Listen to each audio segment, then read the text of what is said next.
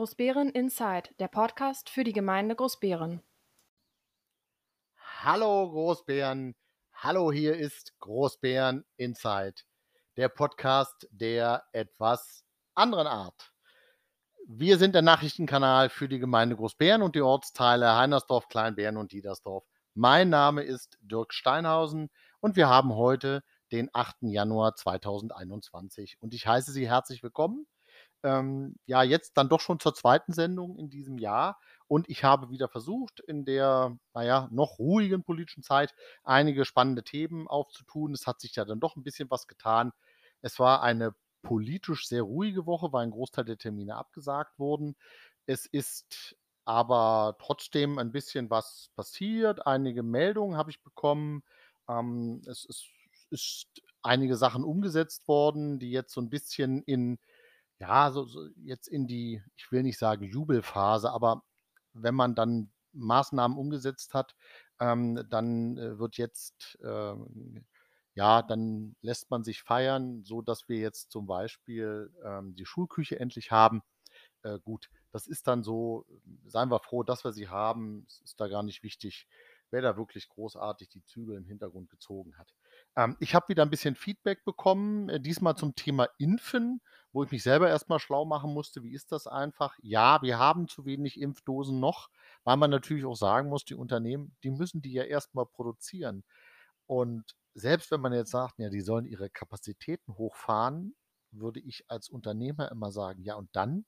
Dann fährt er die Kapazitäten hoch, äh, produziert 20, 30 Millionen Impfdosen, 40, 50, 60, 80 Millionen Impfdosen und dann sind alle durchgeimpft und dann braucht er die ganze Produktionslinie nicht mehr. Das kann ja wohl nicht sein. Normalerweise müsste eigentlich der Gesetzgeber sich für solche Fälle, ja, entweder ähm, ähnlich wie beim Katastrophenschutz, vielleicht gewisse Sachen einfach vorrätig haben, sei es große Hallen, sei es äh, die kompletten Kühlkassen, die Kühlsysteme und dann gegebenenfalls sogar Produktionsverfahren. Selbst wenn die da zwei, vier, fünf Jahre in Ruhestand sind, wenn man sie wirklich mal braucht für äh, Grippeschutzimpfungen oder vergleichbare Pandemien, dann kann man das ja wieder hochfahren. Aber wir haben in Deutschland insgesamt ein Problem, dass wir unseren Katastrophenschutz die letzten Jahre runtergenommen haben, weil wir alle dachten, da kommt nichts mehr, da ist alles gut und wir kriegen keine Gefahren. Gleichwohl äh, merken wir ja jetzt, äh, wie sehr schwer wir uns tun, ähm, wie, wie, wie wichtig eigentlich auch äh, klare Strukturen sind. Und da, ähm, ja, wir haben Einschränkungen in unserem Leben und es ist auch gut, auch mal nachzufragen, warum muss das so sein. Aber solange man mir eine Einschränkung klar erklärt, dass ich meine Mitmenschen eben dadurch schütze und mich selber schütze, äh, habe ich doch äh, muss man mir diese Einschränkungen nicht per Gesetz vorschreiben, sondern es reicht, wenn man mir sagt, du pass mal auf, mach mal so, weil äh, sonst hast du vielleicht ein Problem, dass du deine eigenen Verwandten und dergleichen mehr ansteckst. Aber das ist so. Also ich bedanke mich aber auch für die netten Wünsche, die ich bekommen habe, äh, auf ein frohes, neues, erfolgreiches, äh, ja, stürmisches, aber auch vor allem gesundes Jahr 2021. Ähm, der Jahresrückblick führte auch zu einigen Rückmeldungen, die ich da bekommen habe, ganz interessanter Art. Viele haben gesagt, Mann, du bist ja lieb gewesen. Andere haben gesagt, na, es war wieder zu frech, was ich da gesagt habe. Aber gut. Auch hier seid ihr aufgefordert, ähm, fleißig weiter mich zu kontaktieren, mir eure Wünsche und Vorschläge mitzugeben, worauf man machen kann. Ich lese zwar überall in den sozialen Medien, was ich so sehe, lese ich mit, aber ich habe mir zumindest jetzt für diese Sendung zu Herzen genommen, dass ich die Hintergrundmusik weglasse, dass ähm, ja da man gesagt hat, ich soll die Tonspur lauter machen. Ich habe jetzt die Hintergrundmusik mal weggelassen. Ihr könnt mir ja ein Feedback geben, wie ihr es so gefunden habt. Ich wünsche euch ähm, jedenfalls jetzt noch eine, ja, ein schönes Wochenende und viel Spaß beim Zuhören. Die Überraschung der Woche. Die Überraschung der Woche war sicherlich, wie toll eigentlich unser Turm so beleuchtet ist. Wer nach Großbären reingefahren ist und in den Abendstunden hat er den Gedenkturm heller leuchtet gesehen. Ähm, ich fand das super. Also ich weiß nicht, ob ich der Erste war, der diese Idee hatte, als ich mal im Kulturausschuss vertreten hatte, aber ich bin ein Freund von so einem ähm, äh, Lights of Berlin, Lights of Potsdam oder so, wo man wirklich ja in, in eine tolle Stimmung durch eine Lichtinstallation erzeugen kann. Ich habe dann äh, das mal durch Zufall vor ein paar Jahren noch mal in einer kleineren Kommune, nämlich in Bernau gesehen, habe mich an den dortigen, ähm, Verantwortlichen gewandt mit der Bitte, mir mal die Kontaktdaten herzugeben. Die habe ich dann an unsere Gemeinde weitergeleitet. Also, äh, mal schauen. Es ist jedenfalls eine tolle Sache. Sie ist nicht preiswert, das muss man auch dazu sagen. Das hat mich selber ein Stück weit erstaunt. Aber die Überraschung ist, wie toll das aussieht. Und das wird jetzt wohl den Jahr das Jahr über sein. Ich bin aber natürlich gleich gefragt worden, warum ist das eigentlich in Rot und Blau und warum ist es nicht in den Farben, die Großbären als im, äh, hat auf der Fahne, nämlich Weiß und Grün oder Grün und Weiß. Äh, kann ich nur sagen, ich glaube, dass das einfach in Blau und Rot besser aussieht, weil Weiß und Grün, ähm, hm, ich sage mal, ich glaube, im Dunkeln nicht so klar erkennbar ist. Gerade Weiß ist nicht so äh, schön, weil das ist eben die klassische Farbe, die du im Dunkeln hast. Ne? Also da ist dann wahrscheinlich Rot und Grün einfach hübscher. Und ich glaube, dass das die Aussage war, die dann auch gekommen wäre, dass man es eben, man wollte es einfach hübsch haben. Ich finde, es sieht hübsch aus. Äh, lassen Sie wir uns, lasst uns alle auf schöne weitere Aktionen in unserem Jubiläumsjahr, in der 750 Jahr, Jubiläumsjahr 750 Jahre Großbären weiterhin feiern und Spaß haben dran.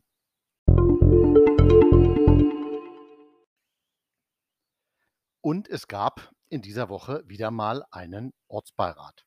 In diesem Fall war es der Ortsbeirat Diedersdorf und der einzige Grund, warum man diesen Ortsbeirat durchgeführt hat, war, dass hm, vielleicht haben Sie es aus den Medien mitbekommen, dass ja die Feuerwehr, die Freiwillige Feuerwehr Diedersdorf außer Dienst gestellt wurde durch den Gemeindebrandmeister.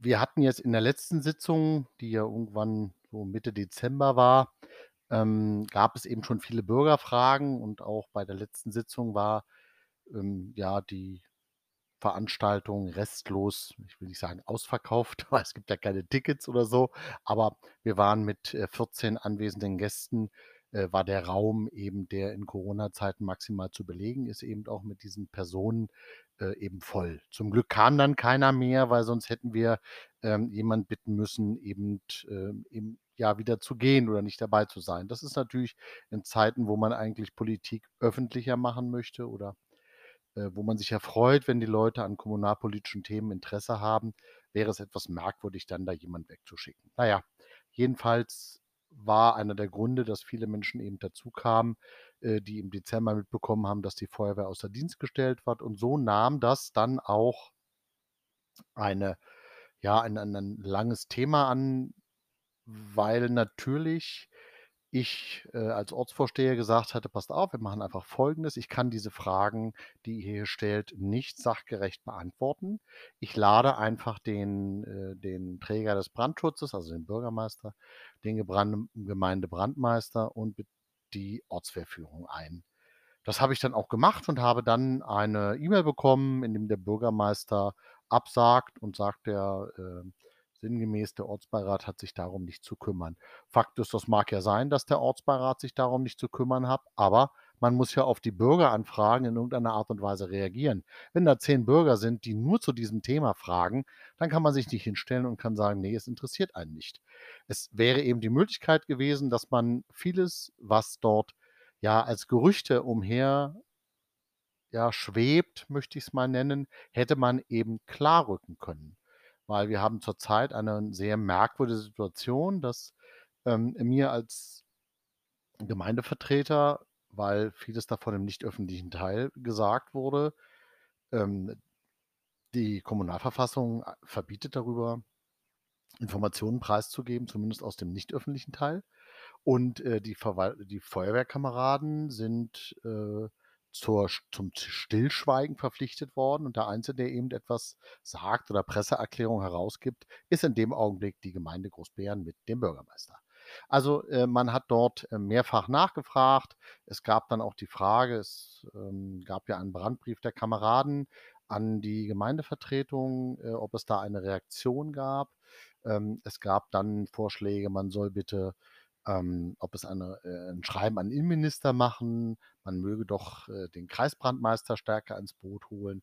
Also es gab so ein paar Dinge, ähm, wo man immer wieder erstaunt ist, ähm, äh, welche Vorschläge kamen, weil natürlich schon die Bürger und auch die dort äh, an, ansässigen Gewerbetreibenden natürlich schon ja feststellen, dass sie ein, ich will nicht sagen, großes Unsicherheitsgefühl haben, aber sie haben ein größeres Unsicherheitsgefühl, weil jetzt eben nicht mehr die Kameraden aus Diedersdorf kommen, sondern die müssen dann erst von der Feuerwehr aus Großbären kommen. Und das ist einfach mal weiter weg.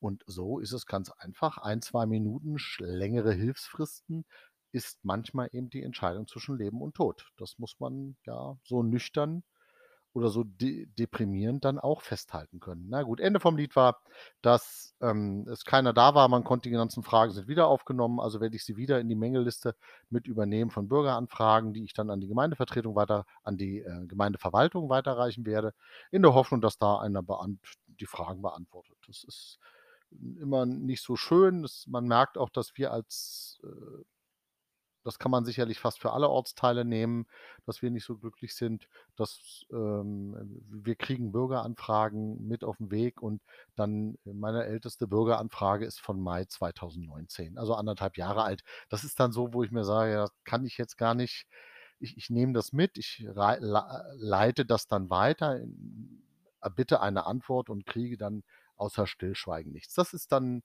ja, ich sag mal, desillusionierend ist es natürlich schon ein bisschen.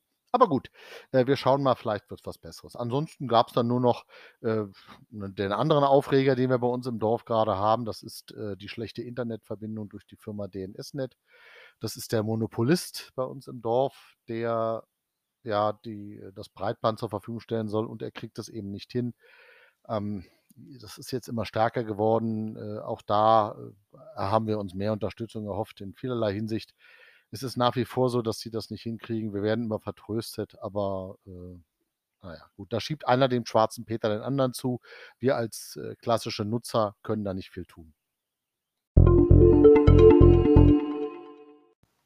Und Dirk, was gab es in dieser Woche noch?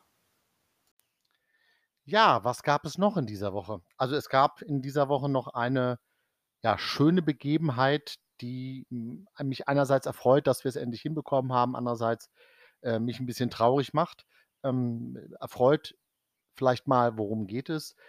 Wir haben bei uns in Diedersdorf äh, einen, einen fitten Bürger, nämlich Klaus Kochel, der ähm, für die 645-Jahrfeier Diedersdorf, die ja im Jahr 2020 anstand, ähm, ein bisschen die Ortsgeschichte, ne? also wenn man so möchte, unter der Überschrift Diedersdorf im Wandel der Zeit, hat er so ein bisschen eine Fotoausstellung gemacht über die Ortsgeschichte. Ähm, die haben wir jetzt im Gemeindesaal, in, also im Dorfgemeinschaftshaus in Diedersdorf ausgestellt. Das finde ich toll, das ist echt schön. Ich habe mir schon mal so ein bisschen drauf geguckt und ich muss ganz ehrlich sagen, tolle Sache. Man sieht so ein bisschen, was äh, passiert ist in den letzten Jahren, äh, Jahrzehnten, Jahrhunderten.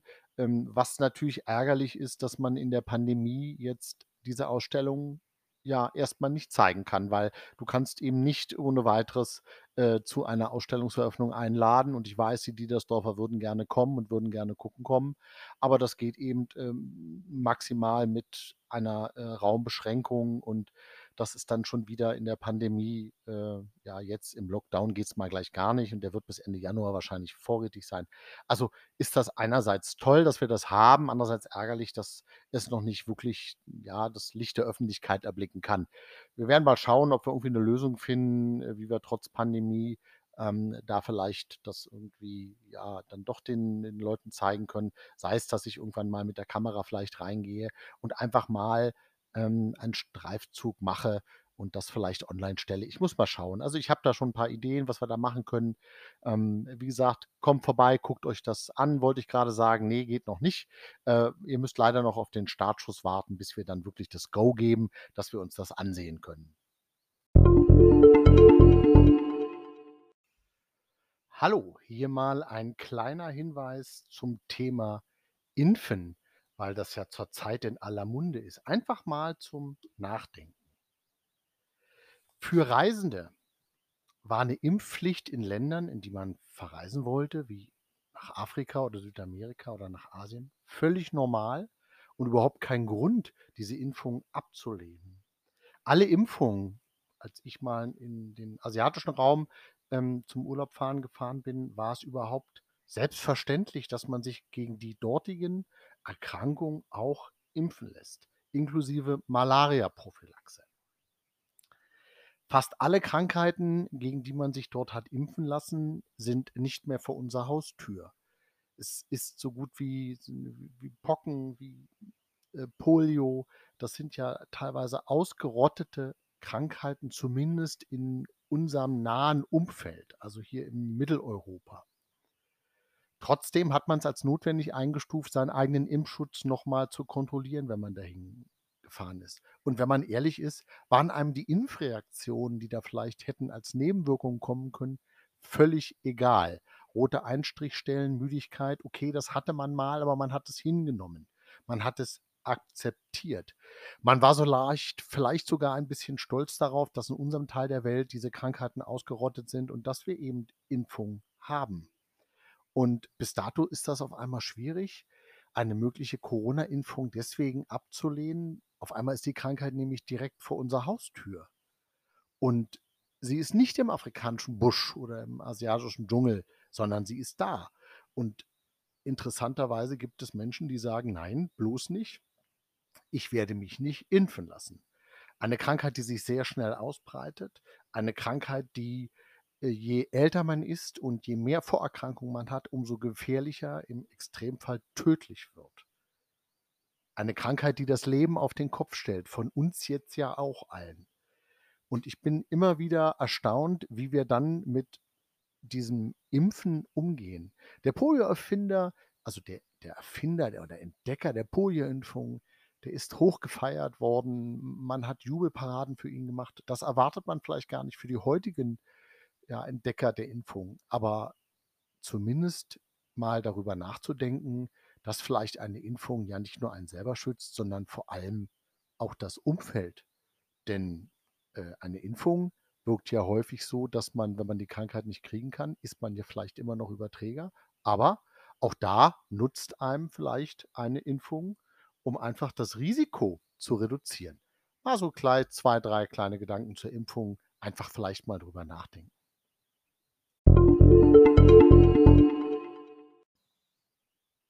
Wie funktioniert das eigentlich mit der nationalen Impfstrategie? Ich bin gefragt worden, ähm, wann ich mich denn eigentlich impfen lassen kann. Ähm, ich glaube, das kann so direkt jetzt am Jahresbeginn, wo die ersten Impfungen überhaupt erst anlaufen, nicht wirklich gesagt werden. Es gibt eine nationale Impfstrategie, die jetzt die Bundesländer umsetzen müssen gegen Covid-19. Und äh, da gibt es viele Dinge. Also Fakt ist ganz einfach, dass man nach dem 4. Januar äh, 2000, 2021, dass man dann eine Terminvereinbarung unter der Rufnummer 116 117 vereinbaren kann. Und wir werden eben priorisiert. Das heißt, man geht davon aus, wer das größte Risiko hat, ist mit der Impfung zuerst dran.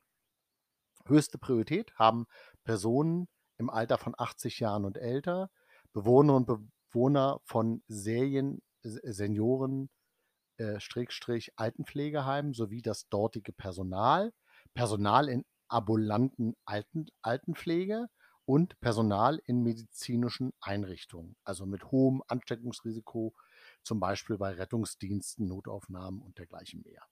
Und ähm, natürlich auch Personal, was in medizinischen Einrichtungen regelmäßig Patienten behandelt. So, die werden jetzt priorisiert und nur diese Personengruppe kann nach dem 4. Januar, also ja, ne, wir haben heute den 8., äh, kann dann wirklich auch äh, geimpft werden. Sobald weitere Personengruppen ähm, Impftermine vereinbaren können, wird äh, das Land Brandenburg die entsprechenden, über die entsprechenden Medien auch informieren, dass dann ähm, Menschen der Prioritätsstufe 2, das ist dann etwas jünger als 80, ähm, und im Extremfall Prioritätsstufe 3 dann geimpft werden kann.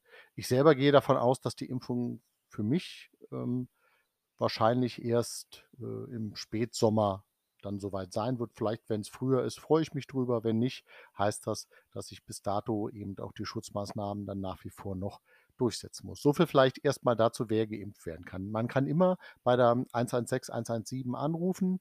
Ähm, die werden sofort ähm, dann sicherlich auch aufklären. Es gibt sogar Aufklärungsmerkmale oder Blätter, die kann man sich dann holen und dann kann man erfahren, wer ist denn jetzt eigentlich dran. Wichtig ist hier, wie bei jeder Impfung auch, dass man eine sogenannte Anamnese macht. Also sprich, wie hast du bisher Impfung vertragen? Was hast du für Impfungen bekommen? Was hast du für Vorerkrankungen? Ja, welche Allergien besitzt du etc.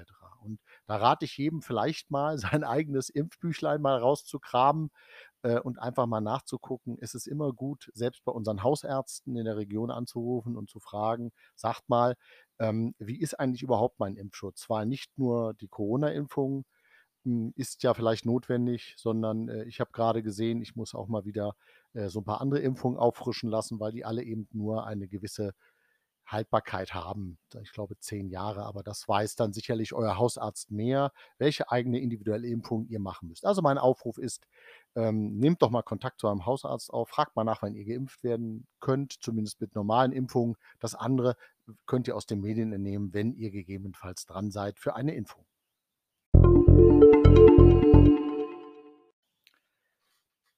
Das politische Leben ruht. Trotz oder gerade wegen dem Lockdown, den wir alle nicht wollen, aber jetzt ist er ja nun mal da, äh, ruht auch das politische Leben. Ein Großteil der Ausschüsse werden abgesagt, weil ähm, man immer, ja, ich sag mal, vor dem, vor dem Zwiespalt steht. Einerseits ähm, als Vorbildfunktion in der Politik zu handeln, andererseits auch das Öffentlichkeitsbedürfnis für Informationen aus dem politischen Raum natürlich immer so sich in Waage halten muss. Der Ortsbeirat Diedersdorf war jetzt einer der wenigen Ausschüsse, die jetzt in dieser Woche getagt hat. In der gesamten diesen Woche und der nächsten Woche sind dann die Ausschüsse noch abgesagt worden. Ähm, der Ortsbeirat Diedersdorf hat auch nur deswegen getagt, weil man eben aufgrund des öffentlichen Interesse äh, wegen der Freiwilligen Feuerwehr ähm, wollten wir den Menschen eben auch die Möglichkeit geben, weil das gerade ein Aufregerthema ist, äh, da dann auch äh, vielleicht kompetente Gesprächspartner zu haben. Dem war jetzt ja nicht so, aber nichtsdestotrotz war es ganz gut, dass äh, die Leute dann da auch mal die Luft rauslassen können und eben ihren Ärger und Frust dann eben, ja, zumindest er wird im Protokoll nicht sichtbar sein, aber er ist zumindest auf den Tonbändern äh, wahrscheinlich hörbar. Ansonsten geht die Politik davon aus, dass sie natürlich auch sich an die Vorgaben hält und natürlich zu Hause bleibt, mit Mund-Nasenschutzbedeckung und so im öffentlichen Raum tätig ist und dergleichen mehr. Ich bin gefragt worden, warum macht die Politik oder hat die Politik überhaupt die Möglichkeit?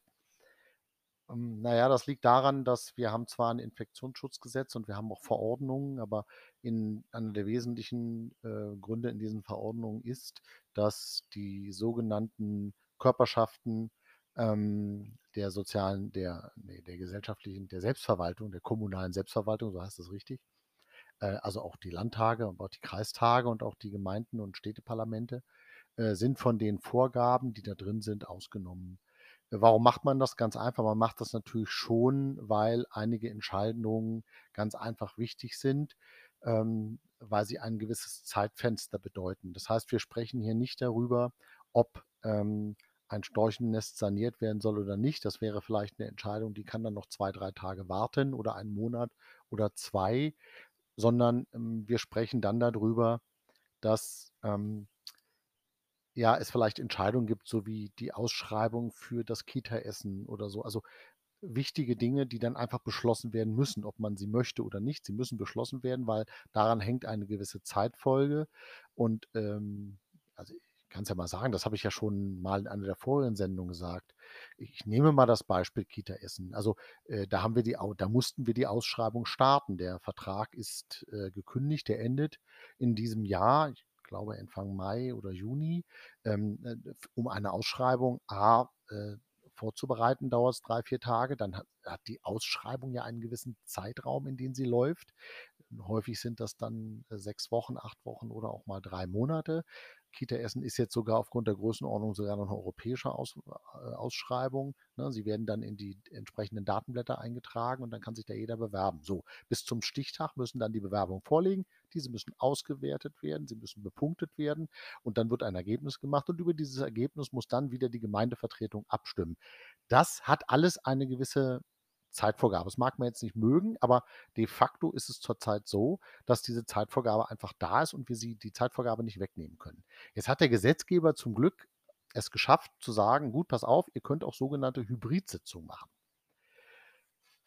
jede der Fraktionen hat es ja bisher geschafft, äh, online ja, Sitzungen durchzuführen. Das heißt, über eine Meeting-Software, dass die Leute an ihren Tablets oder am Computer sitzen und man dann eine äh, Videokonferenz machen kann, das kriegt man hin.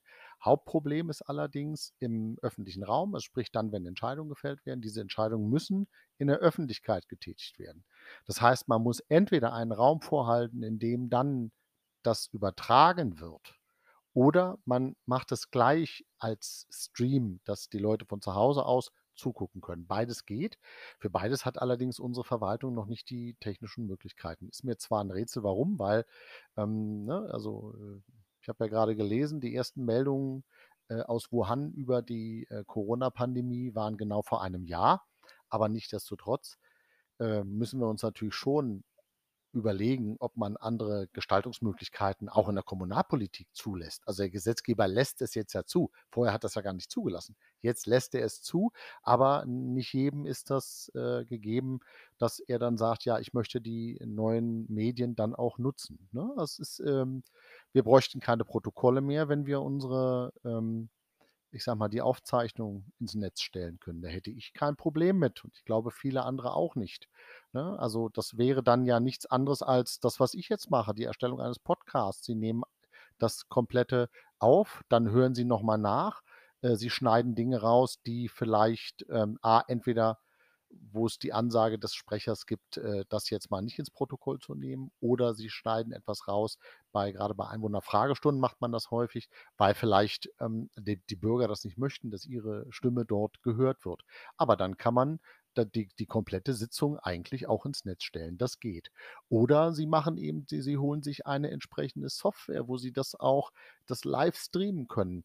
Also, die Frage ist doch gar nicht, wir haben, wollen doch gar keine Qualität haben, die vielleicht einem Landtag oder einem, einem Bundestag gleich wird, sondern äh, wir können auch mit wenigen technischen Möglichkeiten und Mitteln ähm, zumindest äh, die neuen Möglichkeiten auch nutzen. Und da sehe ich häufig noch so, ach nee, es ist was Neues, ich nee, halte mich da so ein bisschen zurück und wir kriegen das nicht hin und ach. Also man findet eher Gründe, warum man es nicht machen möchte, als dass man die Chancen sieht, die das vielleicht bedeuten könnte.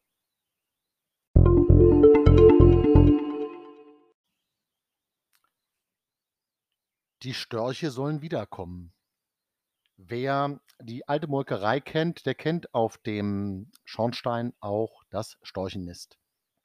Und in den letzten Jahren äh, waren, sind ja leider keine Störche mehr gekommen. Das heißt, es sind zwar Störche, haben das Nest angeflogen, haben geguckt, sind aber dann wieder abgedreht und sind woanders hingeflogen. Ähm, jetzt hat sich so ergeben, dass äh, bereits im letzten Jahr mal geguckt wurde, ähm, ist das Storchennest eigentlich noch sicher, weil das dann doch schon ähm, relativ viel wiegt.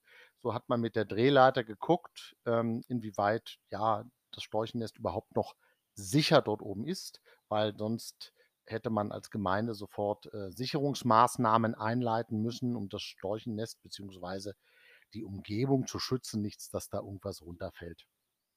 Also seit 2017 ähm, sind die Störche eben angeflogen, haben aber dort die letzten jetzt ja dann drei Jahre nicht mehr ähm, genistet. So, bei der Prüfung hat man dann festgestellt, dass eben nicht nur der Ringanker abzustürzen droht, sondern auch der komplette Horst so ein bisschen in Schieflage geraten ist.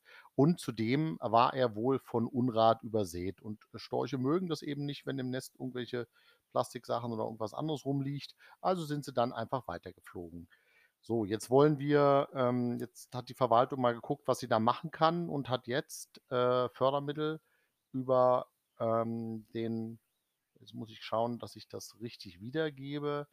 Ähm, es gab eine Fördermittel, also die Gemeinde hat sich sofort um Fördermittel gekümmert und hat äh, eine Fördermittelzusage bekommen ähm, des, ähm, des Naturschutzfonds, der sich an diesen Sicherungsmaßnahmen, also sprich Abstürzen des kompletten Turms, dass der Horst wieder dort sicher liegen kann und B auch das Saubermachen des Horstes, dass wir dann hoffen, dass im Jahr 2021, wenn die äh, Störche wieder kommen, dass sie dann da auch wieder ja, ein sicheres und ein sauberes und ein wohlbehütetes Nest finden und wir dann eben auch wieder uns darüber freuen können, dass die Störche eben dann wieder in Großbären auf dem Storchennest sitzen, landen und immer gucken, was macht denn da die Verwaltung, was macht die Politik da in diesem Campus und was macht die Feuerwehr. Dann könnt ihr nämlich super von da aus runter gucken. Ähm, ist sicherlich für die immer ein imposanter Eindruck, weil Essen finden sie bei uns genug. Ne? Also durch dann den, den Lilograben und die Feuchtwiesen, die wir haben in der Nähe, sollte eigentlich genug zu essen da sein, dass zumindest ein Storchenpaar dort auch gut überleben kann. Gut. So viel vielleicht mal zum Storchennest in Großbären. Was lange währt, wird endlich gut. Seit mehreren Jahren ähm, wurde über die Schulküche in unserer Ottfried-Preußler-Schule gesprochen. Äh, immer wieder, es wurde hin und her geschoben. Es, äh, der Förderverein sammelte fleißig Geld in den letzten Jahren und traten doch mehr Herausforderungen auf, als man normalerweise mitrechnen konnte. Eine Herausforderung war sicherlich, dass auf einmal äh, die elektrischen Leitungen in dem Gebäudekomplex nicht ausreichten, in dem die Schulküche äh, gebaut werden sollte. Weil sie sollte ja nicht nur einen Herd haben, sondern sie sollte dann jetzt auch so eingerichtet werden, dass ähm, sie von Seiten des Bildungsministeriums dann auch wirklich als Schulküche anerkannt ist, anerkannt wurde und dann eben auch man äh, dort das in den Lehrplan mit aufnehmen konnte. Das Ziel ist, ähm, dass dort die Schüler lernen, ja, gesundes Essen zubereiten, aber auch äh, Arbeitsläufe in einer Küche kennenlernen, äh, weil wir schon feststellen, dass der Trend zu Fertiggerichten überall so ist, dass man sagt, okay, ähm, wir müssen den Kindern pädagogisch mit auf den Weg geben, wie man sich richtig ernährt und wie man damit umgehen kann. Bis zu vier Teams können dann dort jetzt in der Schulküche ähm, ja ein Gericht fertigen oder mehrere Gerichte natürlich fertigen.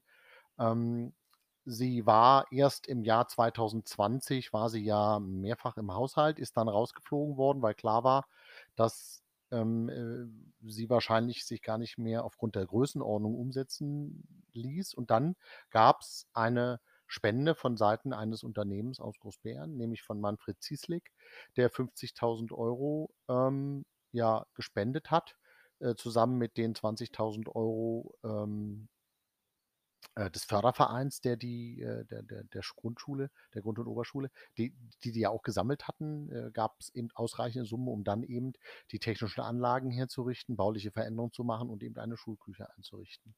Ähm, es ist ganz toll, dass das geklappt hat.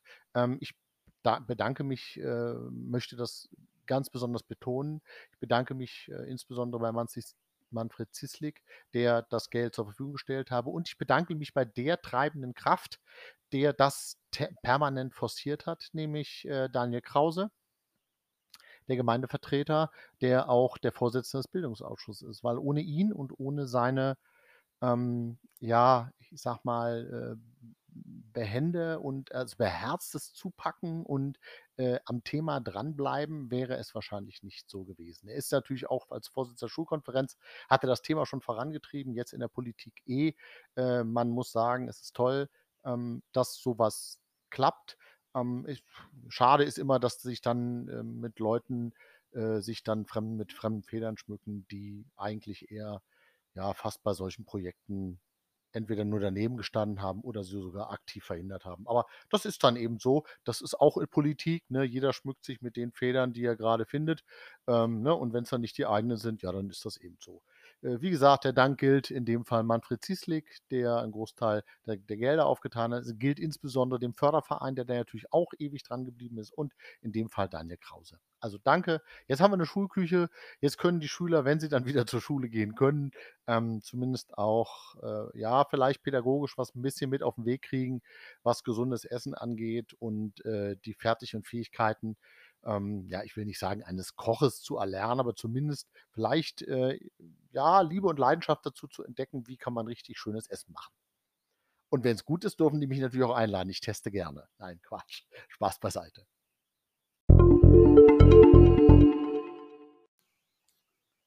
So, Freunde, das war's wieder mal für heute.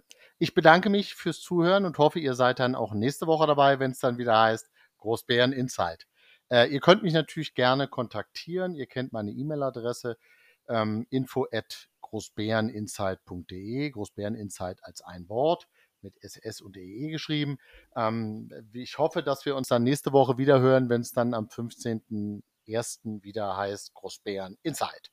Ansonsten freue ich mich äh, auf euer Feedback äh, von euch zu hören. Bleibt gesund, lasst euch nicht anstecken, egal von welchem Virus. Bis dahin, euer Dirk Steinhausen.